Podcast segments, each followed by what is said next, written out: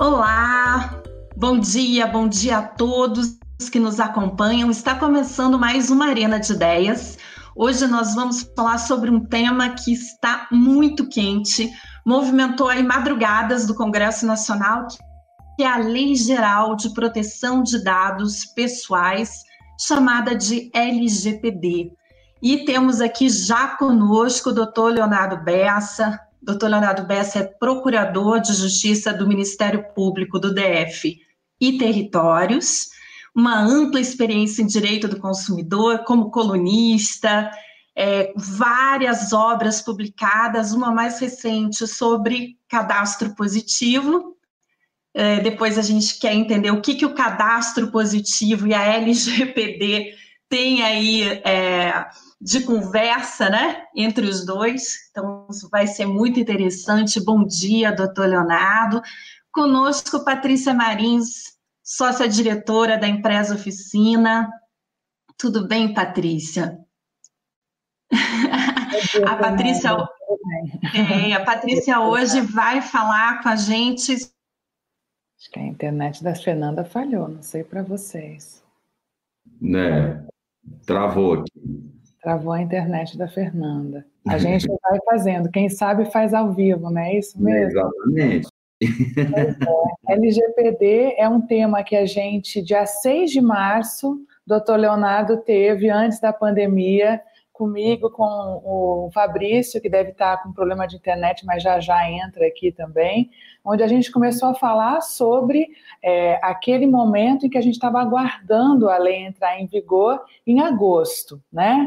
Discutimos, falamos sobre todos os problemas com o consumidor, sobre empresas, e agora levamos um susto né? Quando a gente não imaginava que de fato ia acontecer ainda esse ano, dada a pandemia, enfim, né, a gente tem uma lei aí entrando para valer. E agora queremos discutir um pouquinho esses riscos, o que precisa ser feito, o que precisa ser adaptado, para que consumidores, empresas, cidadãos e todos que são donos agora de fato dos seus dados é, é, pessoais possam estar de acordo com o que a legislação diz, né? Então, bom dia, doutor Leonardo. É, recapitulando um pouquinho o que o senhor disse na, no nosso Arena de Ideias que fizemos no dia 6 de março, a importância do consumidor entender de fato qual é o poder dele agora em termos de dono dos seus dados, né? Como é que o senhor entende,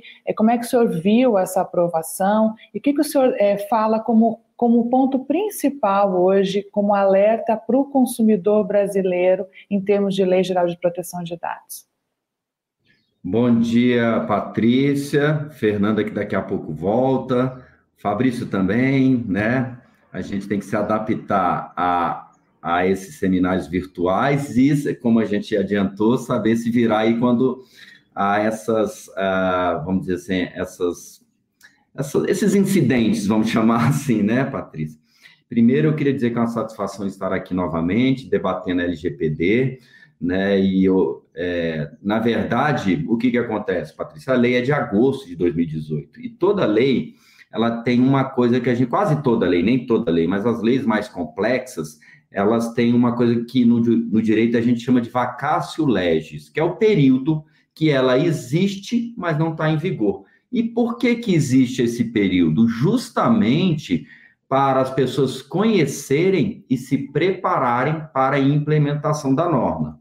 Só que por vários motivos houve um grande debate do início de vigência, né? É, no primeiro momento ia entrar em vigência em um ano, teve uma grande discussão. E o Congresso, ele agora, e o Fabrício, eu tenho certeza, ele pode passar, ele está entrando agora e pode esclarecer. Oi, Fabrício. Estava falando de você, falando bem, né? E a Fernanda voltando aqui. Mas aí o que eu estava dizendo, Fabrício e Fernanda, é a questão de que da, da vacácio legis, né? A lei é de, de agosto de 2018, houve uma grande confusão, o Fabrício pode esclarecer mais, né? muita indefinição no início da vigência.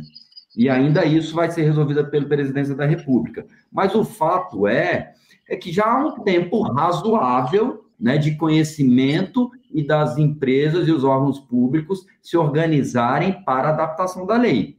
Nessa indefinição, por si só, não é uma desculpa. Claro que gera insegurança, claro que é ruim, né? mas também não vamos dizer que é uma surpresa absoluta, no sentido, a lei saiu hoje, vai entrar em vigor amanhã. Não, já tem um períodozinho aí de amadurecimento, né?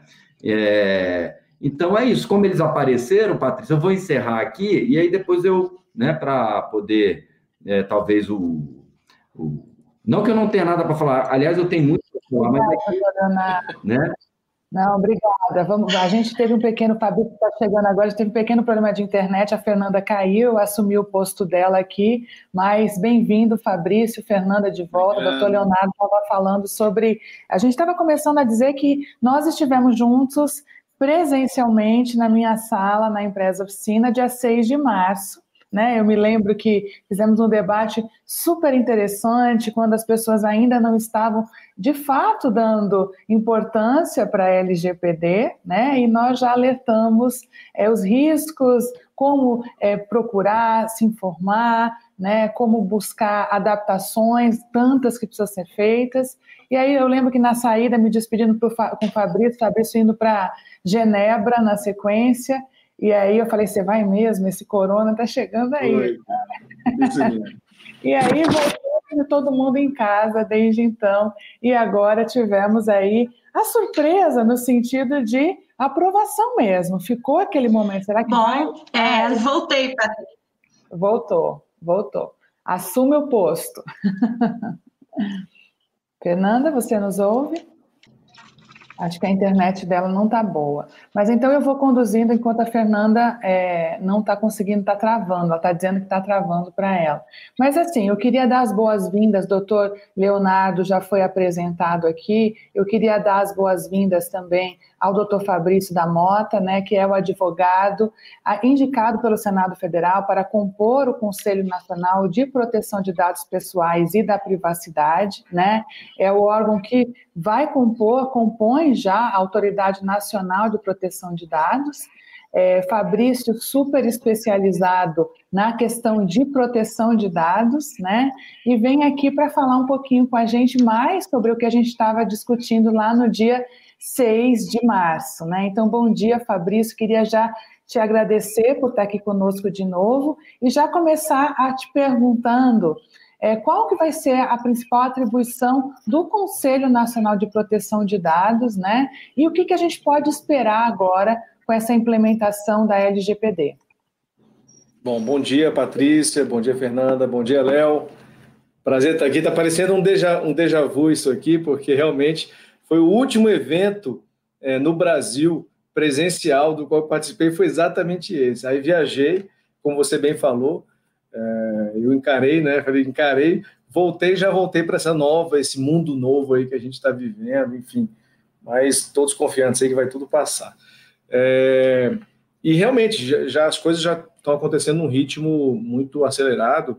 Eu peguei um pouquinho da fala do Léo com relação à, à vigência da lei, e de fato, surpresa ninguém pode alegar. Isso é uma boa verdade não pode estar aprovada, mas enfim, o Brasil tem suas peculiaridades, né? Eu tinha feito um estudo pouco tempo atrás, no final do ano passado, sobre as leis que foram prorrogadas, né? E tivemos aí leis que foram prorrogadas por nove anos, então assim a LGPD está bem até nesse cenário, mas entrou, vai entrar em vigor agora, né? Vai entrar em vigor.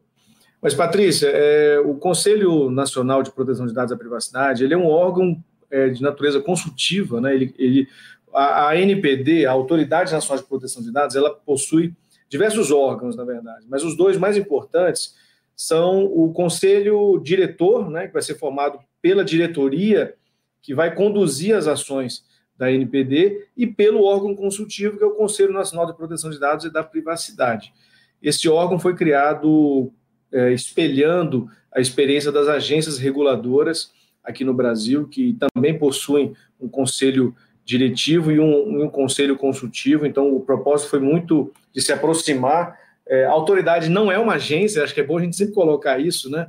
A autoridade não é uma agência reguladora, ela é, ela é um órgão regulador, mas ela não, não tem a natureza de agência, ela tem, ela tem ela, isso dá para ela algumas dificuldades, algumas facilidades em alguns aspectos, né?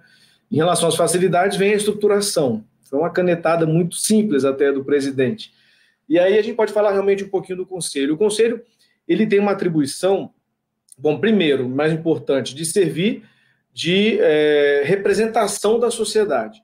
Então, ele é composto por 23 conselheiros titulares e 23 conselheiros suplentes. São 46 membros. É, desses 46, 10 conselheiros são representantes de instituições é, do país. Então, nós temos ali Senado, eu fui indicado pelo Senado, junto com Saboia, como suplente. É, temos Câmara dos Deputados, temos Conselho Nacional do Ministério Público, Conselho Nacional de Justiça, o próprio governo federal tem cinco cadeiras e a presidência, inclusive, porque a presidência do Conselho é um, é um assento é, nato, né? É, o fato é o representante da Casa Civil será o presidente do Conselho também. Isso foi definido no decreto que foi publicado agora semana passada. É, e ele tem essa atribuição mesmo de servir de, de interlocução, né, de representação. Dez vagas, portanto, são é, do, das instituições públicas e 13 vagas são da sociedade. E aí distribuídas de acordo com a proporção e, uma, e, uma, e um fatiamento né, que, o, que o Senado, que o Congresso definiu. E essas 13 vagas serão realmente ocupadas por pessoas que vão representar setores da sociedade. Então, você ali tem confederações, tem sindicato, tem instituições científicas, você tem a academia também fazendo presente. Então, você tem uma série de assentos que são representativos da, da, da, da sociedade. E essa representação ela tem uma razão muito nobre, porque ela vai servir realmente de defesa de interesses. Né? A LGPD é uma lei que afeta a tudo e a todos. Todos nós estamos, estamos afetados, seja como titulares de dados que nós somos, né? todos nós somos cidadãos, pessoas naturais, pessoas físicas, estamos afetados pela lei é, que, vai, que veio a proteger nossos direitos, e como agentes de tratamentos também somos afetados. Eu, como advogado, vocês, como empresa, o Léo, como, como órgão, como membro de um poder, e o, o órgão que ele, ao qual ele está vinculado também vai ter que estar adequado, como todos, todos vão ter que estar adequados a essa, essa legislação. E aí entra o papel do conselho. O papel do conselho é justamente é, ajudar o conselho consultivo, o papel dele é ajudar o conselho diretor a conduzir a política nacional de proteção de dados. Virá uma hora, em algum momento, uma política nacional de proteção de dados para o Brasil.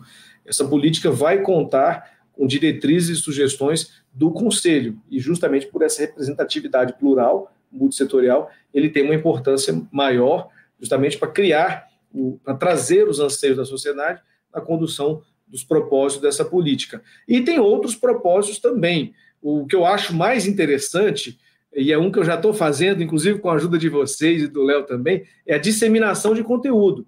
O Conselho tem um, um, propósito de excelência que é disseminar o conhecimento em proteção de dados. Então é muito provável, e eu já tenho ideias aqui propostas para levar para o Conselho, no sentido de, de tornar o Conselho realmente, e isso e com isso tornar a Autoridade Nacional de Proteção de Dados é, efetivamente um órgão de disseminação de conhecimento em proteção de dados. Toda aquela, toda aquela cultura é, será capitaneada pelo conselho através da, da, da, do trabalho com o conselho diretor. E o conselho também tem a função de avaliar o resultado, os resultados da ação da autoridade como um todo. Então, ele tem a função de elaborar relatórios de desempenho e, e, e validar ou sugerir ou até mesmo criticar a atuação do conselho diretor e aí o conselho diretor sendo o mesmo órgão de representação da, da autoridade. Então, são atribuições que parecem poucas, mas são poucas e qualitativas, né? Então, são atribuições muito nobres. Obrigada, Fabrício. É fundamental essa disseminação de informação. É, muitas pessoas não sabem, por exemplo, que um dos princípios principais é a autodeterminação, não é isso? Exato. É, e acho que a gente pode falar daqui a pouco sobre, sobre a autodeterminação. É, Patrícia, muda muita coisa nas empresas. Né? É, muita gente achou que só no ano que vem a lei ia entrar em vigor e não. Entra em, acho que 15 dias, né? dia 18 ela já deve estar aí. E é necessário começar, de alguma maneira, a se organizar para quem não estava ainda preparado e inicia um processo de, de agora o que é que eu faço para entender que lei é essa? Quais são os caminhos, Patrícia? Bom dia. Bom dia, Fernanda. Já falei, já falei bom dia para todo mundo aqui, mas de novo agradecer ao doutor Leonardo, Fabrício, Fernanda por esse debate. É, a gente tem, é, desde que a gente viu é, como a GDPR, né, a, a LGPD da Comunidade Europeia foi estabelecida lá e as mudanças que aconteceram para a comunidade europeia, a gente já começou a perceber que, opa, é, a gente tem que começar a olhar de fato para isso aqui no país, principalmente depois quando a gente viu que as nossas autoridades estavam se debruçando para espelhar a LGPD à luz da GDPR, né? Então, é, eu acho que nesse sentido tem aí todo um histórico que a gente pode é, olhar e, e, entender todos os riscos que aconteceram lá, de uma certa maneira trazem muita familiaridade para o nosso país, mas, nesse momento, eu vejo que as empresas, os cidadãos, todo mundo que tem que estar de acordo com o que diz a nova legislação, tem três coisas que são fundamentais. Primeiro, entender. Entender a profundidade dessa legislação, entender de fato os riscos, entender o que eu preciso mudar, né, é, dentro do meu pequeno mundo. Né? Depois eu tenho que me adaptar. Então, é, não tem como não fazer adaptação. Adaptação em tudo. É desde um pequeno mailing list que eu usei no passado e agora eu não posso usar, a não ser que essa, as pessoas que estejam ali estejam de acordo, porque os dados são delas, né? Até questões muito maiores que o doutor Leonardo, que é o Papa é, na área de direito do consumidor, pode falar em relação ao direito realmente desse consumidor, né? É, e por fim, a gente precisa, na terceira frente, acredito que a gente precisa acompanhar as mudanças. Né? Então, é, mudanças virão e nós precisamos é, acompanhar isso. Né? O Fabrício estava explicando como todo o conselho é montado, autoridade, enfim. Né? Então, é, com certeza, regulamentações que possam vir, enfim, né? tudo muito novo. Então, a gente precisa acompanhar também essas mudanças. Né? Entendo como, como comunicadora que todo e qualquer comunicador nesse momento precisa é, é, entender que tem aqui um risco reputacional muito grande para todas as empresas. Né? De fato, LGPD significa uma lanterninha ali de opa, eu estou de fato adequado, o que eu preciso fazer? Já foi feito um diagnóstico, já foi feita uma matriz de risco, eu já identifiquei as vulnerabilidades da minha empresa, eu já identifiquei aquilo que eu fazia que eu não posso mais fazer? E depois, como é que eu vou comunicar? Né? Então, não adianta eu estar de fato adequada a toda lei se eu não comunicar isso para todos os meus públicos, para o meu cliente, para o meu público interno e assim vai. Né? Então, entendo que LGPD é algo que a gente precisa, quando eu uso a palavra surpresa, é porque é algo muito complexo. Né? É algo muito complexo na nossa realidade. E muito complexo no meio de uma pandemia, onde as prioridades das empresas estavam voltadas para outra situação, e agora é a hora de você colocar dentro da sua matriz de risco essas quatro letrinhas e que mudam significativamente o dia a dia de qualquer empresa, de qualquer instituição. Então, isso entra, muda um pouco a rota da matriz de risco das empresas no momento de pandemia, sim. Doutor Leonardo, como é, a Patrícia citou aí o Código de Defesa do Consumidor, né? Como é que a LGPD dialoga com o CDC? Boa pergunta, viu, Fernanda? Dialoga de vários modos e, e no momento especial, porque semana que vem o código completa 30 anos de vigência. E eu, eh, ela, ela dialoga no seguinte momento, de vários modos. Primeiro, a própria redação da LGPD, principalmente na, particularmente na área de responsabilidade civil, foi toda inspirada no Código de Defesa do Consumidor. O nascimento da LGPD foi no âmbito da Secretaria Nacional do Consumidor, né? então com essa preocupação maior. Ela segue o modelo europeu, ou seja, aplica-se ao setor público e privado, mas quando a gente fala em setor privado, invariavelmente, eu vou dar um percentual aí de 95%, pela amplitude do conceito de consumidor, a gente vai estar falando de relação de consumo, né? E o que, que a lei fala? Né? Então, são vários diálogos. A lei fala que a questão da responsabilidade civil, quando envolve relação de consumo, vai ser o código que vai regulamentar. Então, o intérprete vai ter que olhar para o Código de Defesa do Consumidor. E a maior contribuição, agora falando em 30 anos do CDC, é porque a LGPD ela segue seu modelo de normas abertas. Mas muitas dessas normas, o que é uma norma aberta? É cujo conteúdo depende da interpretação, da concretização do intérprete. Né? Por exemplo, vou te dar um exemplo aqui, que é uma norma aberta. Você definiu o que é a vantagem manifestamente excessiva, que está lá no Código de Defesa do Consumidor. Ao final, quem que vai dizer isso é o judiciário. Né? A LGPD, Patrícia, Fabrício e Fernando, eu tenho a impressão seguinte, ela, ela não é, a gente, pelo menos, a gente tem que tentar simplificá-la ela é complexa muito mais, não pela sua estrutura, mas muito mais pelas suas cláusulas abertas, que geram indefinição, e daí a importância do, do Conselho, da Autoridade Nacional de Proteção de Dados, que vai delimitar isso, e, e paralelamente, ou no segundo momento, o Judiciário. Mas só para concluir, tá, Fernanda? Eu, eu não, fugi do assunto, não. Me parece que os 30 anos do, do Código de Defesa do Consumidor, a experiência do tribo, dos tribunais, particularmente em relação a bancos de dados de proteção ao crédito, a jurisprudência de quando cabe dano moral, quando cabe dano material, porque ali já são 30 anos analisando isso, SPC, Serasa, eles têm uma expressão de dano moral em ré ipsa que acredito que vai ser utilizado. Me parece aí talvez uma grande contribuição, né? É, essa experiência dos 30 anos, e a experiência, eu digo, do aplicador, da jurisprudência, eu acho que vai, vai ser um norte muito interessante em vários aspectos para a interpretação da LGPD. Tem uma pergunta de Juliane Guedes, que chegou aqui relâmpago para o senhor, doutor Leonardo. Há possibilidade de um aumento na quantidade de processos judiciais, mesmo antes, no início das penalidades?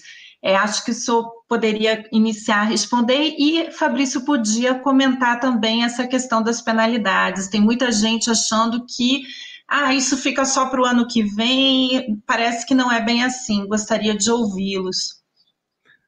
Juliane, em tese, sim. Toda lei que estabelece né, direitos e obrigações, a pessoa que se sentir ofendido vai ter uma pretensão legítima de levar isso ao judiciário. Mas a gente espera que não, que as coisas se resolvam de outro modo, né? Com tempo para adaptação, com muito diálogo, né? É, tem a, a, história da vigência e tem uma coisa que os juristas chamam de eficácia, né? A vigência está a lei em vigor, mas para ela estar no dia a dia das pessoas, né? E as próprias autoridades de controle têm essa percepção, isso ainda demanda assim uma adaptação. Assim aconteceu com o código.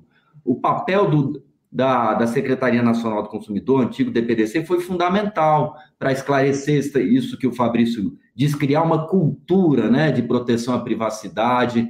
Enfim, tese, sim, mas a gente espera que com esse trabalho de educação, esse trabalho de adaptação, isso é porque o Brasil ele é campeão, né, de ações, ninguém quer isso, entendeu? Vamos tentar resolver as coisas de outro modo, enfim, e tem caminhos para isso. Fabrício, é, queria que você comentasse, mas é interessante também, muita gente não sabe quais são as penalidades e são muito violentas, né? Além disso, tem um risco de imagem aí altíssimo com a publicização, né? É, explica para a gente quais são essas penalidades e uhum. quais são. Eu não sei se eu falo penalidades ou sanções, desculpem, não sou advogada, mas. mas assim, também acho interessante que as pessoas entendam o risco de imagem disso, e Patrícia vai falar mais sobre isso também. Né? É. É, bom, é, como o Léo está falando, e realmente você já pontuou o direito à autodeterminação informativa, é uma nova era, uma nova realidade, é, não só do Brasil, do mundo. Na verdade, o Brasil está trazendo uma proposta que não nasceu aqui, mas que o mundo inteiro está abraçando. A gente está vendo essa discussão até em países que resistiram muito a esse controle é, regulatório sobre o tratamento de dados de dados pessoais, que os Estados Unidos mesmo resistiram muito, mas já estão numa discussão bastante acalorada sobre a criação e a necessidade de criação de uma lei nacional, federal mesmo, de proteção de dados. A já tem a lei da Califórnia, que já funciona já com bastante eficiência. E, claro, nós estamos aqui também inaugurando, né, uma, não digo inaugurando, talvez não seja nem correto, porque, como o Léo já colocou, o CDC já tem uma regulação de de, de informação pessoal, o cadastro positivo também, que o Léo é especialista, tem um livro maravilhoso sobre isso. É, também já é uma, uma regulação bem específica, mas já é, e vários outros. A gente já existe, já existe, já existe no Brasil proteção de dados, essa é a verdade. Mas a lei veio e trouxe uma harmonia, uma modernidade, né, um olhar mais novo sobre esse assunto. E por ter, esse, e por ter reconhecido o valor desse bem juridicamente tutelado, né, usando o juridiquês aqui, por reconhecer o valor disso, foram, foi criado um sistema muito completo, com início, meio e fim. E ele tem um sistema sancionador, né? existe uma autoridade com competência, com atribuição para isso, e é aquela história, é uma lei com dentes, né? A gente usa muito essa expressão, é uma lei com dentes. Ela tem dentes, tem. Eu acho que ela só tem caninos, na verdade. Eu acho que essa que é, que é, que é a grande verdade. Ela só tem caninos, porque todas a, a, a, as penalidades são nove penalidades, né? Você tem das mais brandas e das mais é, graves. E até a definição de mais grave não é fácil também, não, tá? Porque, por exemplo, é, você tem a advertência, que eu acho que essa de fato é a mais branda, mas multa, multa simples e multa diária. Então, você tem multa que pode ser aplicada até 2% do valor do faturamento, é, do faturamento do grupo, né, da pessoa jurídica ou do grupo, faturamento anual, com limite de 50 milhões. Então, tem um subteto aí, 50 milhões de reais, tem um subteto dessa multa. Então, a princípio, as pessoas acham que esse é o pior que tem na, na, na de penalidades, e eu não concordo com isso. Existem outras penalidades que podem ser muito mais graves do que a pecuniária, que é a gente chama de pecuniária, que é essa multa.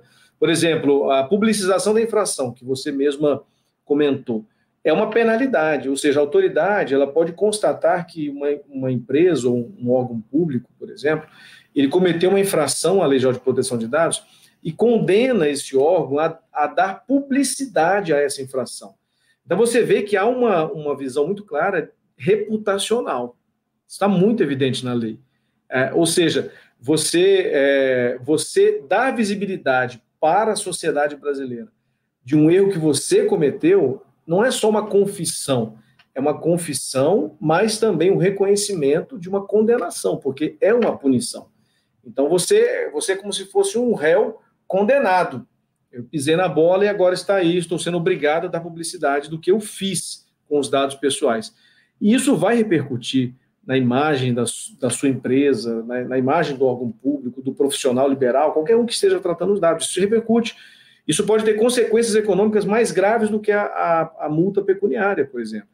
E, aliás, uma consequência muito, muito comum. Tem, tem agora que, que é, como o Léo falou, não é surpresa, mas agora veio a corrida mesmo. Está todo mundo correndo para tentar se adequar, não vai conseguir, então assim, vamos ficar tranquilos que você vai ter que priorizar agora o que você vai fazer, mas o fato é que está todo mundo correndo. E é, a lei vai entrar em vigor e não teremos muita gente preparada. Eu acho que pouquíssimas, é, pouquíssimos agentes de tratamento estarão preparados. Então virão os problemas em relação a isso. Virão o, o, os pedidos dos titulares no judiciário também, como o Léo falou, isso é inevitável, é um direito constitucional, é legítimo, isso vai acontecer e vai ter consequências reputacionais. Então, se eu hoje tenho um contrato, por exemplo, com um escritório de contabilidade, e esse escritório foi condenado pela justiça, ou quando a autoridade vier pela autoridade, eu imediatamente vou suspender o meu contrato com esse agente de tratamento. Por quê? Porque eu recebo os dados pessoais, os dados são dos meus clientes e eu deposito esses dados na, na confiabilidade do, da, da, proteção que o escritório vai exercer. E eu descubro que ele não, não exerceu. Né? Eu, eu sou notificado ou pela justiça, ou, ou, por uma notícia de imprensa, ou que é obrigação agora de todo mundo notificar esses incidentes, ou, ou o próprio escritório me notifica. Eu já vou colocar o pé atrás e vou pensar duas vezes antes de querer continuar com esse contrato. Isso acontece muito, essas rescisões contratuais vão acontecer muita frequência. Bom, então tem a publicização, que é uma outra é, penalidade, e você tem bloqueio de dados pessoais, você tem eliminação de dados pessoais. Imagina você ser condenado a apagar a sua base de dados. Se o dado hoje é um ativo muito precioso para qualquer um, imagina você ser obrigado a apagar a sua base de dados. Isso pode ter um reflexo brutal, isso pode paralisar uma operação, por exemplo. Se eu apagar a base de dados cadastrais de um dos meus consumidores, meus titulares, eu não faço mais nada. Eu não consigo emitir uma nota. Fabrício, é, temos aqui uma, uma pessoa falando assim: eu queria entender em dados concretos, né? É, o que pode acontecer? É, é uma empresa na área da hum. saúde, tá? Então, assim, é, não, não, não especifica qual a área exatamente da saúde, mas eu imagino que seja uma empresa que lida com uhum. prontuários, uhum. que lida com cadastros de pacientes e tudo mais. É, que tipo de penalidade pode sofrer e como se adaptar rapidamente a essa lei? Bom, as penalidades são todas as nove que estão previstas na lei. Todas elas estão é, sujeitas, qualquer um de nós, às consequências. Então, desde a advertência, multa, eliminação, suspensão da atividade, proibição da atividade relacionada ao tratamento, ou seja, você pode ser proibida pela autoridade de não continuar mais é, operando os, os, dados pessoais, e, e, todas as que são previstas na lei. Então, todas elas sujeitam todos nós, sejamos controladores de dados ou operadores de dados, a incidência vai ser basicamente a mesma. E em relação à adequação, essa é uma pergunta muito aberta, porque isso vai depender, como a Patrícia já apontou alguns caminhos, que de um, numa sequência natural seria o ideal. Porque, veja, é, proteção de dados é essencialmente uma, uma regulação de controle. O legislador falou: você vai ter que entender que você tem que controlar esse dado. Você tem que tratar esse dado com cuidado e você tem que saber por onde esse dado anda, onde ele está, o que foi feito com esse dado. Todas as operações de tratamento vão ter que estar registradas, documentadas. Existe um princípio na lei que determina prestação de contas e responsabilidade. Aí o Léo falou, e responsabilidade. Então você tem que ter controle. Se um titular de dados entra com requerimento, uma requisição de informação, e eu, eu não sei o que responder para ele, eu não tenho controle nenhum. Então, o diagnóstico, o mapeamento, o levantamento, análise, o que quer que seja que você é, nomine para o início desse processo, já deveria estar sendo feito. Ou seja, saber o que, que eu tenho na minha empresa, e não só na minha base de dados do computador, no celular. Chegou mais uma pergunta aqui. É... Vamos ver se a pergunta aparece aqui no nosso vídeo. É uma pergunta de Bárbara Ferres. Né? Ela pergunta assim: então, se as penalidades só começam ano que vem, não preciso me preocupar com LGPD agora. Certo, doutor Leonardo? Eu prefiro que o Fabrício respondesse, que ele está mais. primeiro, é, a gente precisa corrigir, né, Fabrício? Eu queria até que você detalhasse, pela sua experiência lá no Senado, essa questão que ela é imediata, parece que foi para a sanção do presidente, é, essa deliberação do Senado. Então, explica isso, tá. em que medida, e, e aí eu acho que Tá tem bom, mais tá condições tá de responder essa É pergunta. bom, isso ficou uma, realmente uma insegurança é. tremenda. É. A gente não sabe nem quando é que a lei entra em vigor. A minha avaliação é que a lei vai entrar em vigor na data da sanção do presidente da República do projeto de lei de conversão de que decorre a medida provisória. O que, que aconteceu? Lá em abril, uma medida provisória prorrogou a lei.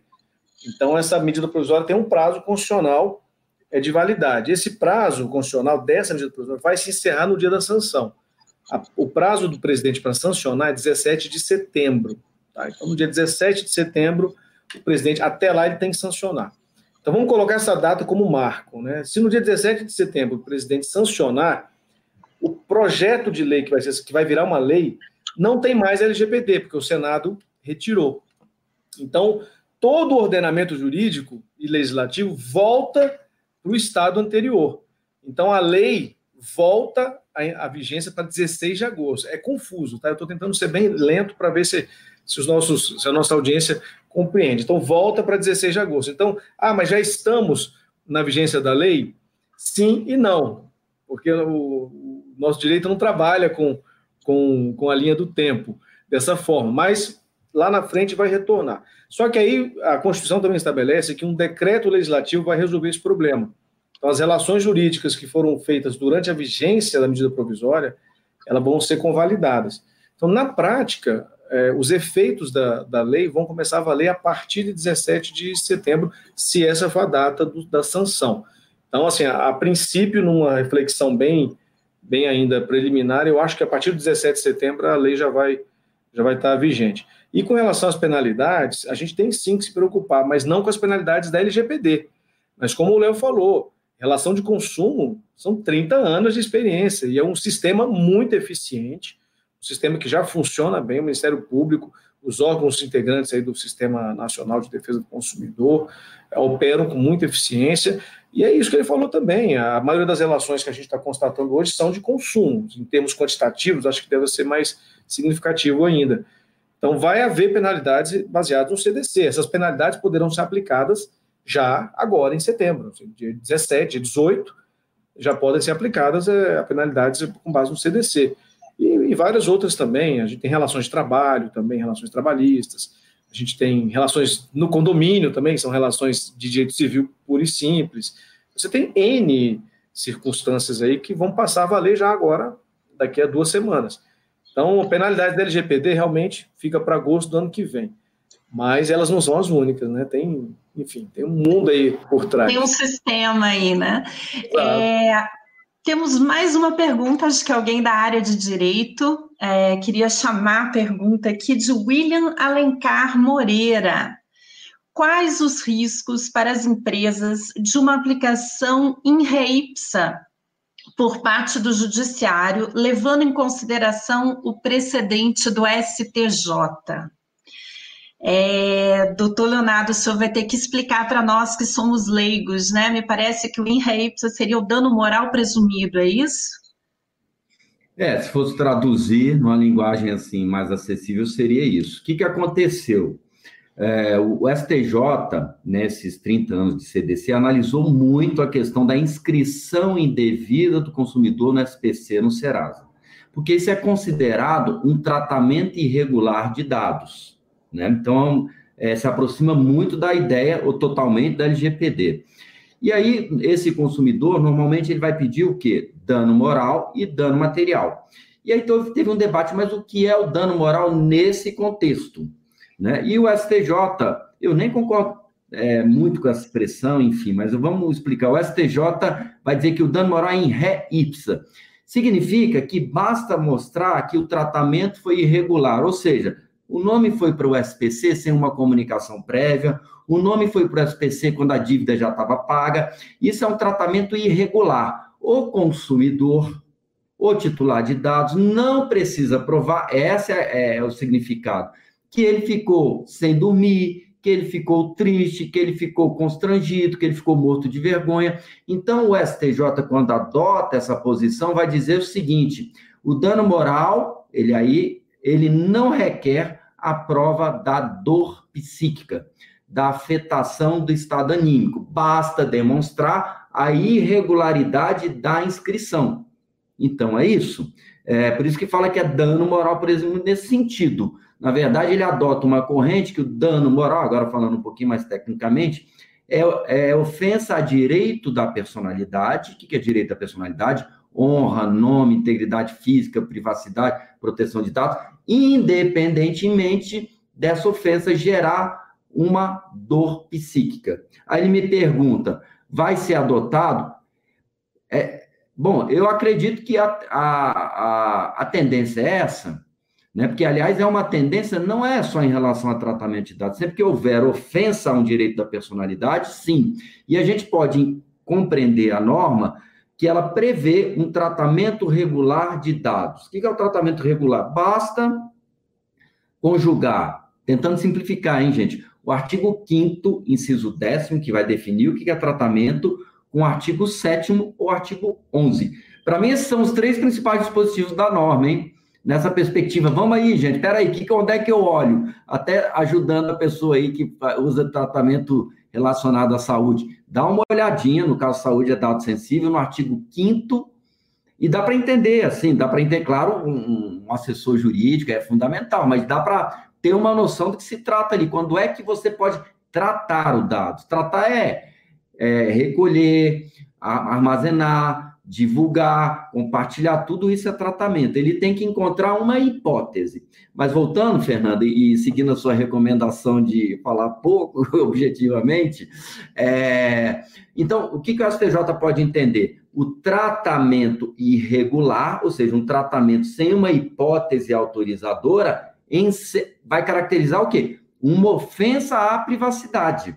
Que ali é a forma, o tratamento de dados pessoais tem a ver com a privacidade, e a privacidade é um direito da personalidade. Na medida em que eu tenho essa ofensa por não ter seguido a norma, é possível sim que o STJ siga a, a ideia do, entre aspas, dano presumido, né? respondendo, tentando ser objetivo e aproveitando para falar de outros temas também. Eu queria agradecer a participação do William, né, que fez a pergunta para o doutor Leonardo, e nós temos também Silvia Galo, é, ela dirige a pergunta aos dois. A pergunta é a seguinte: banco de sangue público para convocar os doadores. Como fazer esse trabalho? Fabrício. A pergunta, a pergunta é bem abrangente, porque qual o trabalho? Tem muito trabalho para ser feito, né? É, bom, o primeiro ponto é que e eu confesso que eu não conheço a legislação ou a regulamentação em torno do, dos bancos de sangue público, então não tenho como responder de forma muito adequada nem precisa. Mas o primeiro ponto que tem que se observar é justamente isso: se há um, uma regulação jurídica por trás. É, e se houver essa regulação jurídica, apontar efetivamente as determinações que ela estabelece para a coleta e o processamento de informações. Se ela estabelece, então você já tem ali possivelmente um instrumento para definir a sua base legal. O Léo falou, são dois, dois artigos, principalmente, artigo 7 e artigo 11. São os artigos que definem os requisitos do tratamento. O artigo 11 fala de dados pessoais sensíveis, então eu, tô, eu acredito que nós estamos, estejamos falando aqui, possivelmente, de dados pessoais sensíveis, até porque envolve informações, talvez de caráter genético, de, de saúde, etc, etc. Então, tem dados que serão é, sensíveis e dados que serão dados tradicionais, o nome, cadastro, enfim, informações cadastrais.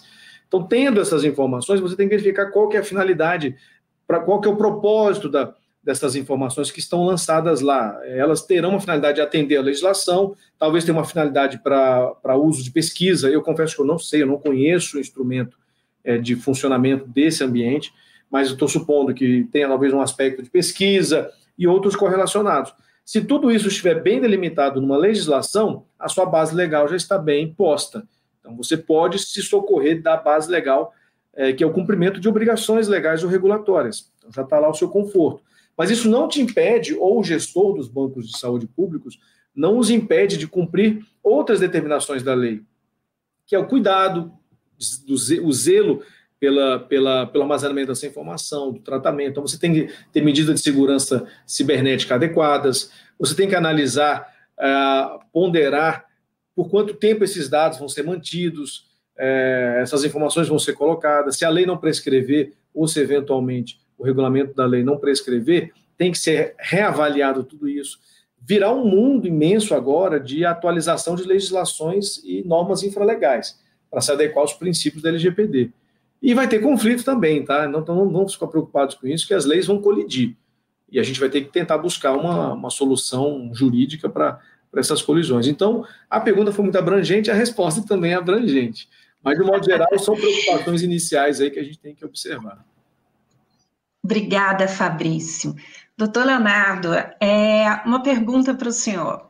Ah, logo de início, ali na pandemia, é, o The Economist fez uma matéria de capa em que falava muito do cresce o Estado nesse momento, né? Ele tem que estar ali, inclusive porque todo mundo saiu correndo atrás de vacina, era necessário ter muita informação mas tem um momento que o Estado tem que entender que ele tem que voltar é, para o seu, né? Tem, tem que reduzir aí as suas intervenções. Eu queria ouvir o senhor um pouco sobre isso, é, dizendo que a gente vai manter hoje o nosso horário tradicional, então é, vai terminar às 10h30, mas ainda há tempo de receber algumas perguntas. É, daqui a pouco já vou chamar mais uma. E, então, gostaria muito de ouvir sobre isso, porque nunca se colheu tantos dados como agora. A gente tem a questão da vacina, dos tratamentos, dos exames, as empresas que é, fazem testes, né, compram testes e, e, enfim. E aí elas têm, se elas têm o positivo, isso é comunicado às autoridades, isso uhum. tem que ser comunicado. Algumas empresas têm essa preocupação o que, que isso pode é, significar reputacionalmente falando. Então, gostaria de lhe ouvir sobre isso. Você fala para responder em dois minutos, faz uma pergunta desse tamanho? Isso é difícil, não poder de síntese. Né? Não, olha só. Essa pergunta, eu, é, eu vou trazer algumas diretrizes. É o seguinte: ela, ela uma consideração de extrema relevância. A privacidade, a proteção de dados é o foco da lei, evidentemente. Né? Mas a, a, aqui, como na Europa, e não é de hoje, é, há uma consideração que não é um direito absoluto. A proteção de dados entra em tensão, em conflito com outros direitos, muitos deles de interesse público, e a, a própria lei, né, o intérprete, ele vai, vai, o que a gente fala, vai restringir um pouquinho o direito à proteção de dados. Então, no momento é, de que você precisa de dados para combater uma pandemia, para prevenir, para curar, evidentemente que o direito à proteção de dados ele sofre um, uh, um constrangimento, ele, ele, é, ele é, tem um termo mais técnico, enfim, me fugiu aqui, ele, é, ele sofre uma limitação legítima. Tá? A lei ela trabalha com normas abertas, mas veja bem, a gente fala que é uma lei de proteção de dados, mas é interessante, lá eu estou aqui com ela aqui do meu lado, o artigo 2 fala do fundamento da lei e que está lá na, na Europa também, e vai dizer o seguinte: ó, é a respeito à privacidade, é, mas é também a liberdade de expressão, de informação, de comunicação de opinião, é, os direitos humanos, o livre, a livre iniciativa, a livre concorrência, a defesa do consumidor, e no sentido coletivo. Né? Então, a gente realmente é um momento, e teve até um debate, não sei se a gente vai ter tempo de falar isso, um precedente importantíssimo, né, Fabrício? Foi a análise da constitucionalidade de uma medida provisória. Né? O Supremo analisou profundamente o significado do direito à privacidade no artigo inciso 10, analisar a constitucionalidade de uma medida provisória que dizia que as empresas de telefonia né, tinham que passar dados de consumidores para o IBGE, para fins, aí estava um pouco aberto, mas a fins de enfrentamento da pandemia e o, e o Supremo, numa, numa medida cautelar, então houve essa, esse debate desses dois direitos. O que eu estou falando?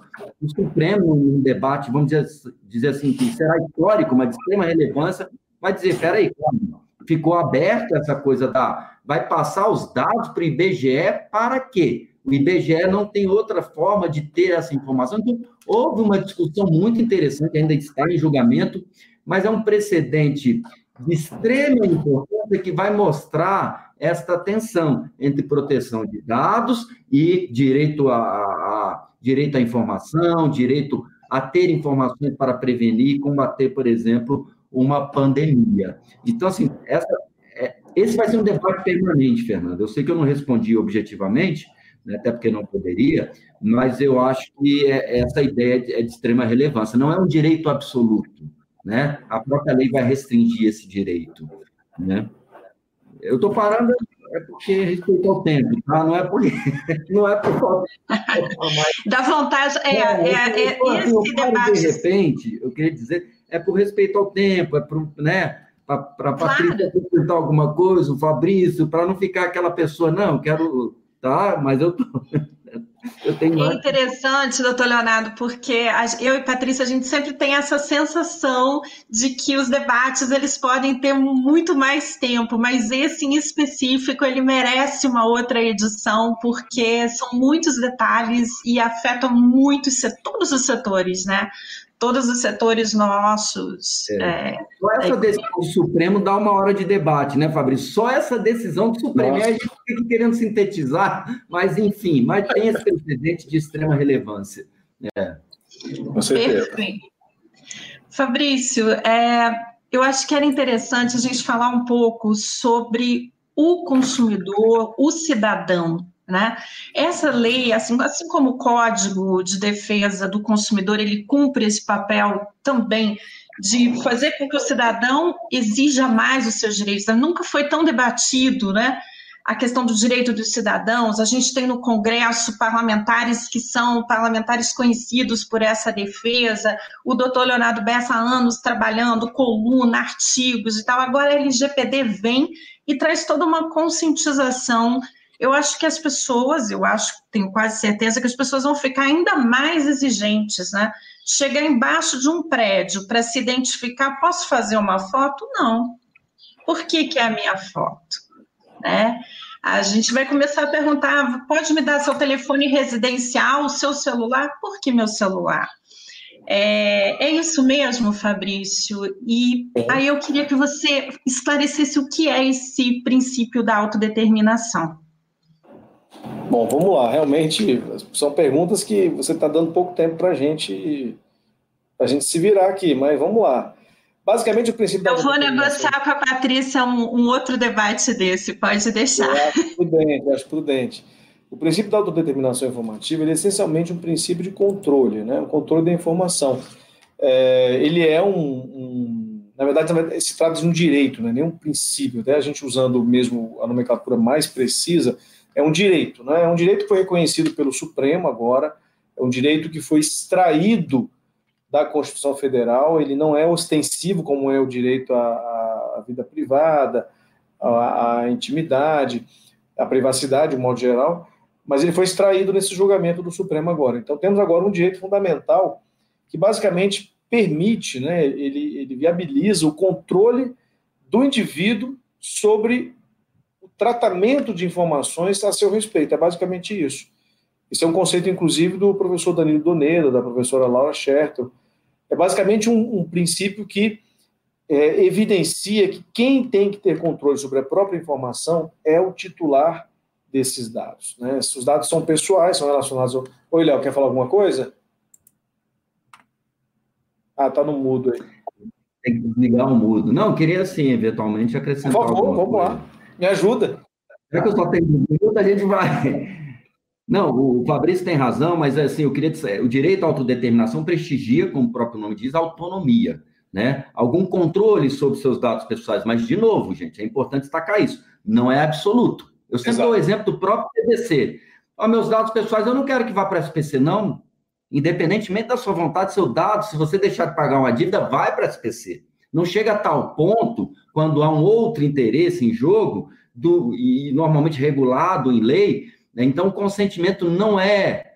Patrícia, você falou muito do consentimento, a gente está falando da autonomia, é importante destacar isso, senão daqui a pouco o cidadão titular de dados vai falar assim: não, eu não quero que o poder público, eu quero um serviço público, mas não quero que ele tenha dado meu nenhum. Às vezes os dados são fundamentais para você prestar um serviço público, para uma entidade de proteção ao crédito fazer, é, coletar informações para proteção, para análise de risco de concessão ao crédito. Então a autonomia ela é importante, ela é importante. Né? O direito à autodeterminação destaca isso, mas muitas vezes aí eu volto àquele assunto. Como a proteção de dados não é um direito absoluto, o próprio legislador pode restringir, né? E a própria intérprete, aí é, também isso aí é um outro debate, né? No conceito de legítimo interesse, que é uma das hipóteses autorizadoras, pode restringir também, né? Então tem, tem que destacar esse ponto. Senão daqui a pouco podem imaginar que é absoluto, não, aceito que o, que o Estado tenha nenhum dado meu, eu não aceito que a entidade de proteção ao crédito tenha dado meu, não aceito. Não, não é bem assim. Muitas situações, atenção a outros interesses em jogo e o próprio legislador já afasta a importância do consentimento. Exato. Perfeito, entendido. Importantíssimo esse debate. A gente está chegando bem pertinho do fim. É, eu sei que é, Fabrício, doutor Leonardo, tem compromissos aí na sequência. É, vou fazer duas perguntas. Uma delas é para que os dois respondam, e a outra já deixo a, a, na sequência uma última pergunta para que daí cada um deixe a mensagem final. Então, a pergunta que é, eu vou endereçar agora é de ACJ é, ele diz, é para Fabrício, mas extensível ao Leonardo. Doutor Fabrício, os conselhos profissionais de fiscalização, como autarquias federais sui generis, onde poderão ser mais fortemente impactados pela LGPD?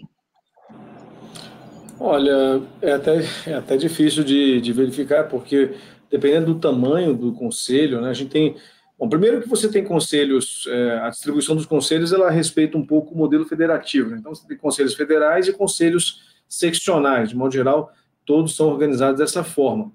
E isso traz muitas complexidades, porque significa que tem um, um, um grupo de funcionários bastante expressivo e os dados pessoais de funcionários têm que ser tratados tanto como qualquer outro. Mas eu acredito que a razão de um conselho é justamente regular a atividade econômica e profissional para a qual ele foi criado. Né? Ele é uma autarquia, então ele pertence, é, ele, ele, ele é órgão da administração pública, e ele, como órgão da administração pública, tem que se preocupar é, com a adequação à lei, como qualquer outro órgão também tem. E a razão dele de ser regular a atividade profissional. Então, talvez o maior ativo de dados que ele vai ter são dos profissionais que, que estão sendo regulados por ele, estão sendo fiscalizados por ele. E aí tem que ter, sim, uma grande preocupação. Há, recentemente, há pouquíssimas semanas, a OAB é, teve um incidente de vulnerabilidade de dados pessoais no site da OAB. Não sei se vocês todos viram o que aconteceu. E isso foi muito preocupante, justamente porque é, já inaugurou um debate. E mais preocupante ainda, na minha opinião, foi a resposta do Conselho Federal. O Conselho Federal acusou a ação de hackers. E eu achei curioso, porque o hacker, na verdade, não, tem, não teve invasão a princípio, né? O que me parece uma invasão, foi, foi uma falha na codificação, na forma de armazenamento do dado, que gerou exposição. Eu entrei, vários colegas entraram, e realmente você conseguia aleatoriamente pegar dados de vários profissionais, vários advogados. E isso estava lá no site, foi, possivelmente foi um erro de programação. E então não houve um ataque. A OAB foi e noticiou, representou é, no, na Polícia Federal, etc, etc. E no fundo me parece, me parece que foi um erro interno. Então esse, essa é a visão das empresas. Primeiro, como, como reagir a esse tipo de situação? Qual a melhor forma de comunicar isso para a sociedade, já que você está sendo acusado?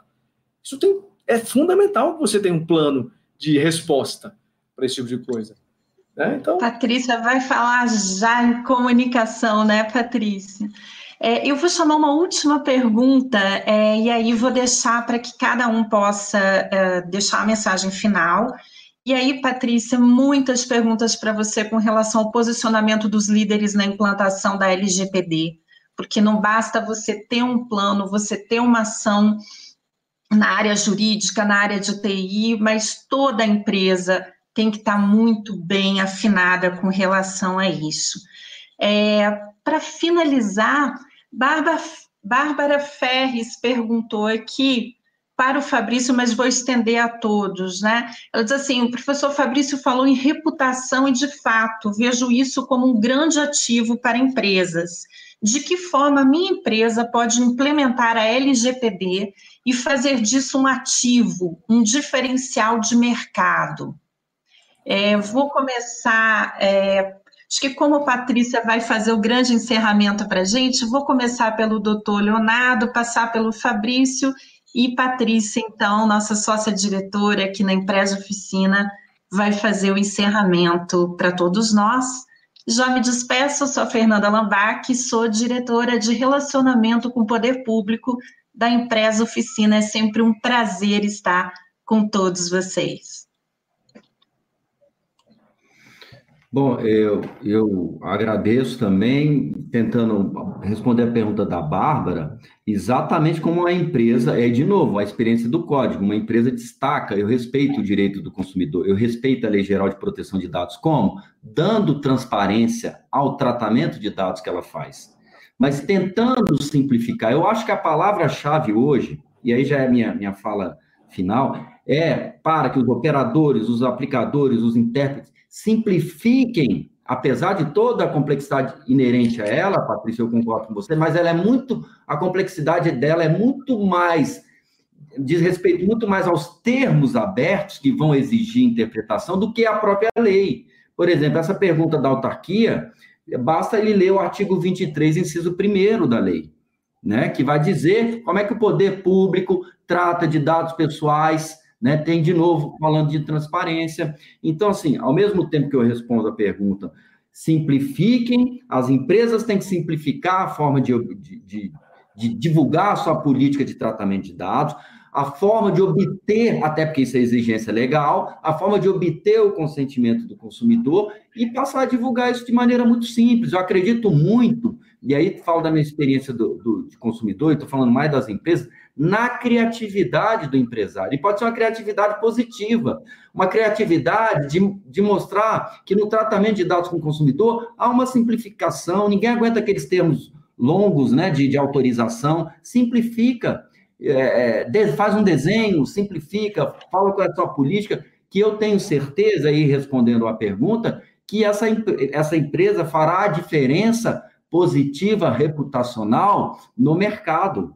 Né? Então, a palavra é simplificar, seguir a norma, respeitar o consumidor e, com certeza, ela vai se destacar no mercado. E aí eu passo até uma pergunta e finalizo. Né? Não é tão interessante quando você está baixando um aplicativo, é raro, viu, gente? É bem raro. Está baixando o aplicativo, está entrando no site é, e essa informação é simplificada. Ó, aqui os seus dados vão ser tratados dessa maneira. Eu, outro dia, um aluno me levou em debate em sala de aula, eu falei, não, fiquei impressionado. Uma companhia aérea conseguiu, em três parágrafos, dar tranquilidade para o usuário que ia né, comprar uma passagem, o que, que ia ser feito com dado, etc. Tudo assim, três parágrafos, que poderiam ser escritos em, em quatro, cinco, dez páginas, né? Então, simplificar, né, tentar é, respeito ao consumidor e a divulgação desta política. Eu agradeço a oportunidade, um prazer estar aqui com você, estou né, disponível para continuar esse importante debate para a sociedade. Até mais, gente. Obrigada, doutor Leonardo. Fabrício, com você. Bom, é, o já falou tudo, né? Eu só vou só confirmar o que ele disse. É, realmente, a, a, preocupação agora exige um, um foco muito importante na, na, proteção de dados, não tem para onde a gente correr. As empresas têm que estar. A gente fala empresas, mas é sempre bom lembrar que isso é mais amplo do que uma relação só é, empresarial, né? Mas os agentes de tratamento têm que estar preocupados com essa questão, isso tem que ser prioridade. Aspectos reputacionais são prioritários, eu acho que talvez seja uma das maiores preocupações, é como lidar efetivamente com o contexto do tratamento de dados pessoais, os riscos, as consequências do tratamento irregular.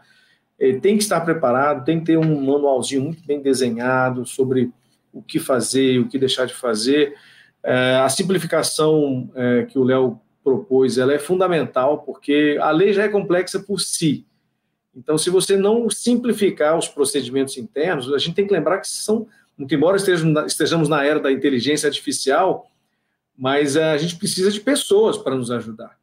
E elas estão ali na linha de frente. Então, a gente precisa simplificar realmente a maneira como nós vamos reagir a tudo isso e, e cuidar de tudo isso, para que essas pessoas estejam preparadas.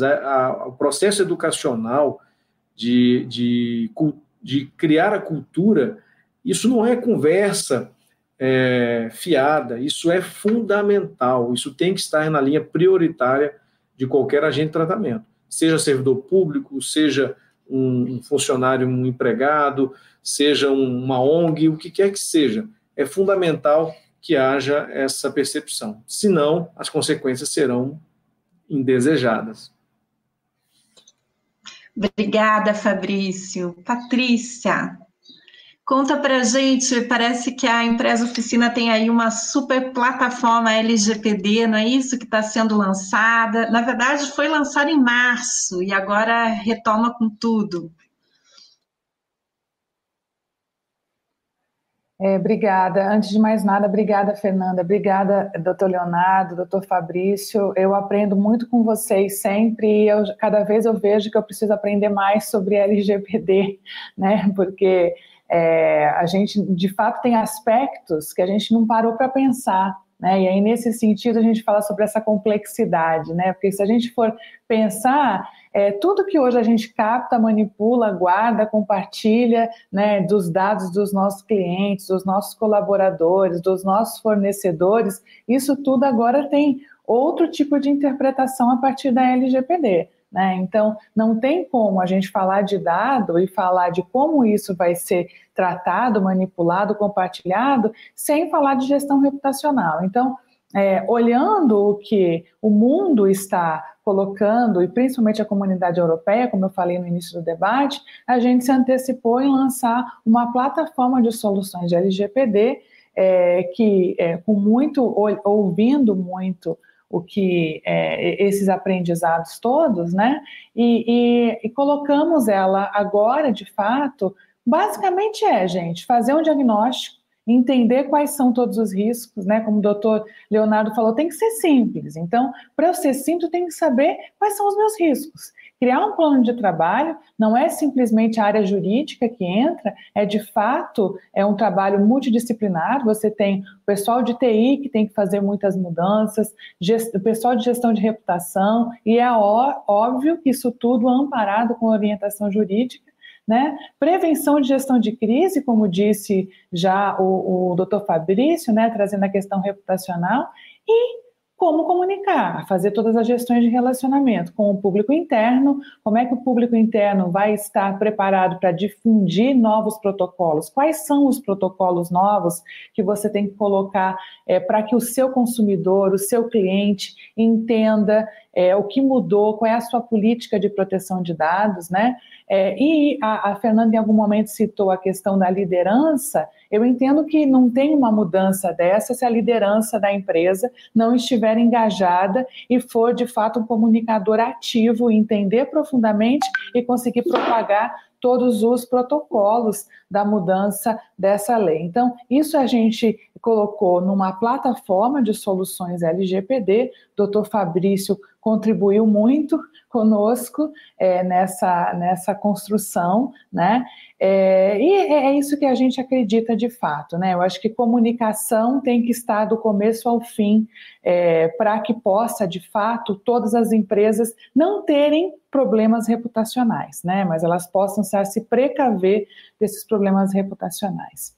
É isso, gente. Eu queria agradecer pelo tempo e dizer que eu acho que a gente vai ter que ter réplica e tréplica outras vezes. É, agradeço o tempo do Dr. Leonardo, Dr. Fabrício. Fica o meu abraço para vocês e quinta-feira que vem a gente está aqui de novo no Arena de Ideias. Muito obrigada. Obrigado a todos. Bom dia.